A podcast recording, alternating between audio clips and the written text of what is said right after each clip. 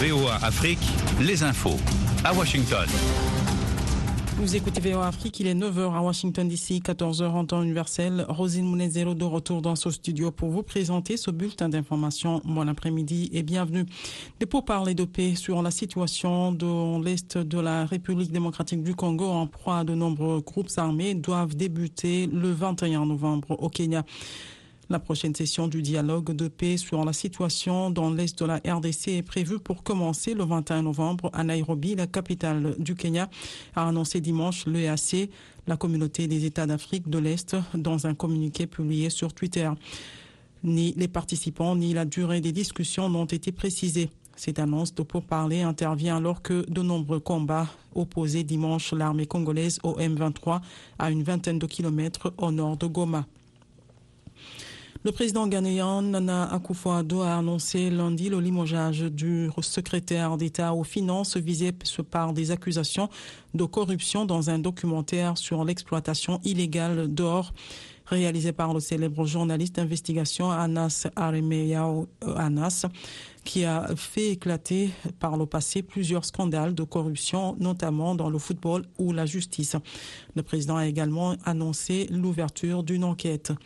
Un étudiant zambien de 23 ans condamné en Russie et qui avait entamé une peine de prison dans la banlieue de Moscou a été retrouvé mort au combat en Ukraine, a annoncé lundi le gouvernement de Zambie qui affirme avoir demandé des explications à la Russie. Des mécaniques Nathan Nirenda avait été reconnu coupable d'avoir enfreint la loi russe en avril 2020, selon le gouvernement zambien qui ne donne pas plus de détails. L'étudiant en ingénierie nucléaire à l'Institut d'ingénierie physique de Moscou avait été condamné à 9 ans, 9 ans et 6 mois d'emprisonnement. Il purgeait sa peine dans une prison de moyenne sécurité dans la banlieue de Moscou. Le président de la COP27, Samer Choukri, a prévenu lundi qu'il reste beaucoup de travail pour surmonter les divisions entre pays riches responsables du réchauffement et pays pauvres qui réclament de l'aide pour y faire face. Monsieur Choukri a listé les points litigieux, soit tous les chapitres importants, la baisse des émissions, l'adaptation aux effets prévisibles du changement climatique et les finances, notamment pour les pertes et dommages déjà inévitables qui frappent souvent les pays les plus pauvres, les moins responsables du réchauffement. Vous êtes bien sur VOA Afrique, à Niamey au Niger, sur le 102.5 FM, 24h sur 24. L'Afrique du Sud annonce qu'elle fera pression pour que l'Union africaine obtienne un siège au G20. Cette déclaration survient alors que les dirigeants des 20 nations les plus riches se réunissent cette semaine en Indonésie. Un porte-parole du président sud-africain Cyril Ramaphosa explique que Pretoria contribuera à mettre en place un cadre conduisant à l'adhésion de l'Union africaine au club des pays les plus riches.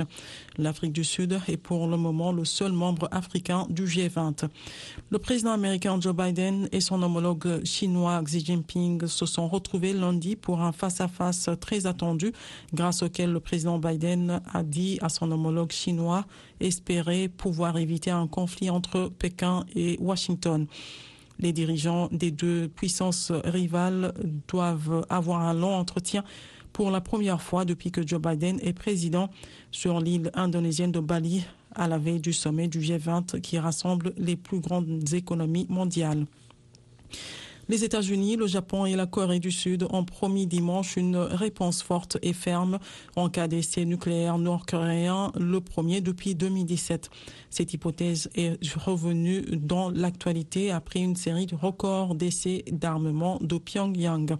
L'Iran a affirmé lundi vouloir user de diplomatie pour tenter de modifier ce qu'il considère comme un comportement inamical de l'Arabie saoudite, son rival régional accusé d'encourager le mouvement de contestation déclenché par la mort le 16 septembre de l'Iranienne de 22 ans, Marsa Amini. Notre pays ne cherche pas de conflit dans la région et adhère à la voie des négociations avec l'Arabie saoudite, a dit le porte-parole des affaires étrangères à Téhéran. Des dizaines de personnes, principalement des manifestants, mais aussi des membres des forces de sécurité, ont été tués depuis le début de la contestation, selon les autorités. C'est tout pour ce bulletin d'information. Le prochain, c'est dans 55 minutes.